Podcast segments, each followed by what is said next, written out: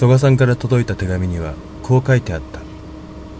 めぐみちゃんもいろんな絵を描いてくれました。私の手を描いてくれました。